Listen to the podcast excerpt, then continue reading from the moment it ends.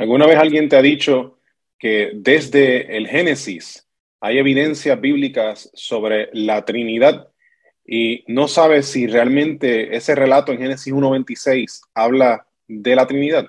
Pues mira, hoy vamos a hablar de este tema. Saludos y qué bueno que estás con nosotros. Escuchas el podcast de Verdad y Fe, donde equipamos embajadores de Cristo. En este podcast recibirás herramientas útiles que te ayudarán a defender el Evangelio. Para más información, búscanos en las redes sociales como Verdad y Fe o en verdadyfe.com. Saludos y bienvenidos a este nuevo episodio de Verdad y Fe. Yo soy Rick Lipset y hoy quisiera responder esta pregunta la Trinidad está en Génesis 1.26 y es bien importante que cuando nosotros vamos a un texto bíblico, eh, hay unas consideraciones que hay que tener para poder interpretarlo correctamente.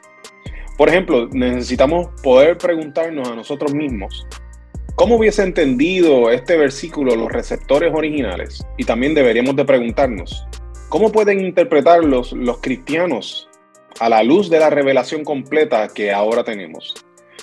Primero entonces se ve el contexto original histórico de cómo lo interpretaron la audiencia original y después cómo entonces la iglesia, el cristianismo lo pudo haber entendido ya teniendo la revelación completa.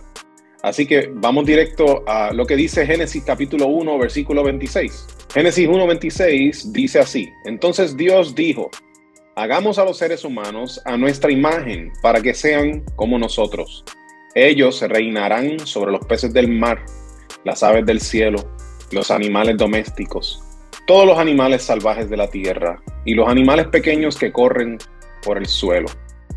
Así que la, la, palabra clave en este texto bíblico que nos hace cuestionar si está hablando aquí de la Trinidad o no es de la manera en que Dios se expresa en pluralidad dice Dios, hagamos a los seres humanos a nuestra imagen. Ese hagamos a quién se refiere. De ahí es que viene esta pregunta. Así que como les dije ahorita, ante esta diferencia de opinión, donde algunas personas entienden que aquí se está hablando de la Trinidad y otras dicen que no, necesitamos primero eh, verificar cómo lo hubiesen entendido los receptores originales.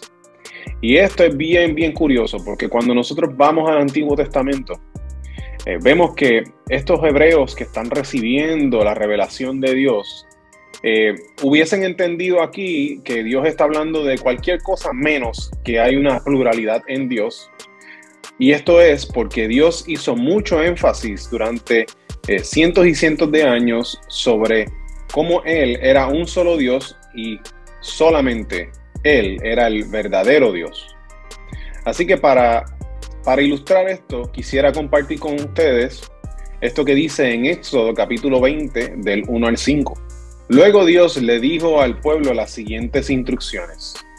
Yo soy el Señor tu Dios, quien te rescató de la tierra de Egipto, donde eras esclavo. No tengas ningún otro Dios aparte de mí. No te hagas ninguna clase de ídolo ni imagen de ninguna cosa que está en los cielos, en la tierra o en el mar no te inclines ante ellos ni les rindas culto, porque yo, el Señor, tu Dios, soy Dios celoso, quien no tolerará que entregues tu corazón a otros dioses.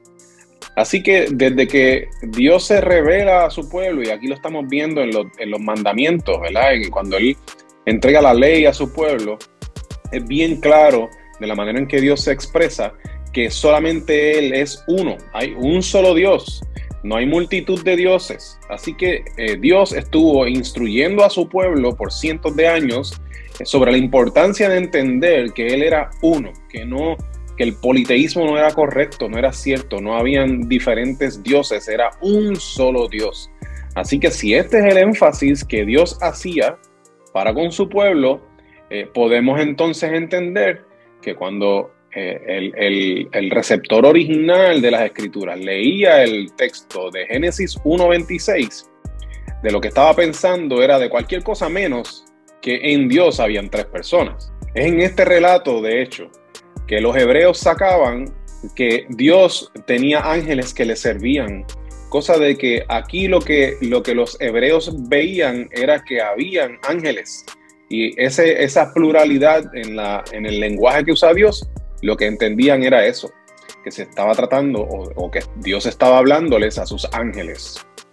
Ahora, cuando nosotros los cristianos vamos ahora al Antiguo Testamento y tratamos de ver lo que dice allí, nosotros estamos en una posición privilegiada porque el cristiano ahora tiene la revelación completa. Porque el cristiano ahora, como, como ha recibido a Cristo, tiene la revelación completa que se dio en Jesús mismo como hijo de Dios. Y entonces en Juan capítulo 5, verso 39, el propio Jesús dijo lo siguiente. Ustedes estudian las escrituras a fondo porque piensan que ellas les dan vida eterna pero las escrituras me señalan a mí.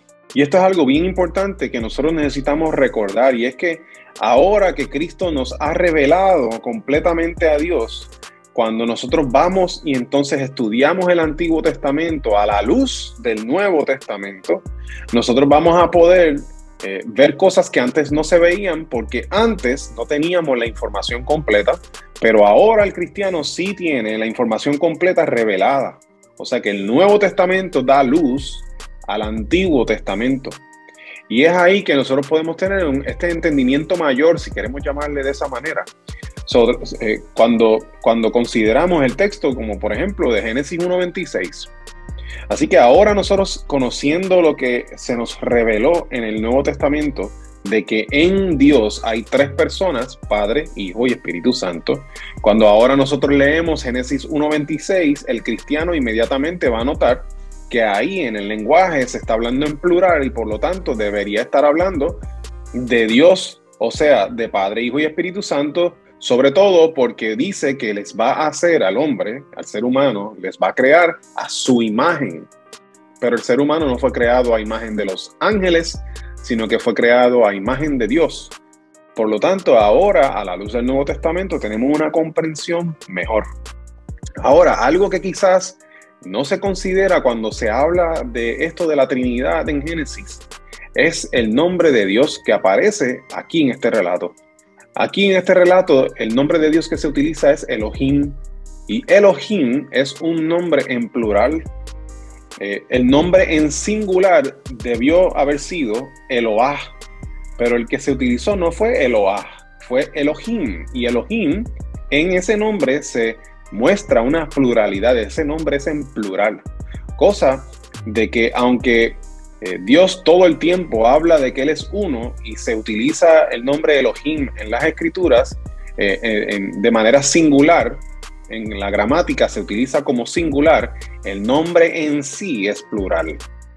Cosa de que ya se estaba apuntando, Dios estaba apuntando aquí a la verdad sobre Él, de que en Él hay una pluralidad de personas. Por lo tanto, a la luz del Nuevo Testamento podemos mirar al Antiguo Testamento y ver con mayor claridad la revelación de Dios que está allí. Cosa de que, igual que muchos eh, otros eruditos evangélicos han eh, creído y han entendido, en Génesis 1.26, en efecto, se está mostrando la Trinidad en Dios. Espero que este episodio haya sido de gran bendición para ustedes. Mi nombre es Rick Lipset. Puedes conseguir nuestro Ministerio de Apologética Cristiana en verdadyfe.com. Puedes enviarnos tus preguntas a preguntas Estamos en las redes sociales, tenemos nuestro podcast, estamos en YouTube, que te invitamos a que se te suscribas a nuestro canal y le des a la campanita para que te lleguen las notificaciones cuando hacemos contenido nuevo. Y tenemos nuestra tienda de mercancía en verdadifestore.com, donde allí vas a conseguir mercancía como esta camiseta que yo he estado utilizando en el episodio de hoy, que te va a ayudar a tener conversaciones bien interesantes con la gente que te ve. Y de vez vas a estar apoyando a nuestro ministerio a continuar. Eso es todo por hoy. Dios te bendiga y te veo en la próxima ocasión. Saludos. ¿Qué te pareció el tema de hoy? Déjanos tu comentario o pregunta en nuestra página de Facebook Verdad y Fe. Oramos para que este podcast sirva para darte herramientas útiles que te ayudarán a defender el Evangelio. Para más información, búscanos en las redes sociales como Verdad y Fe o en verdadyfe.com. Gracias por estar con nosotros.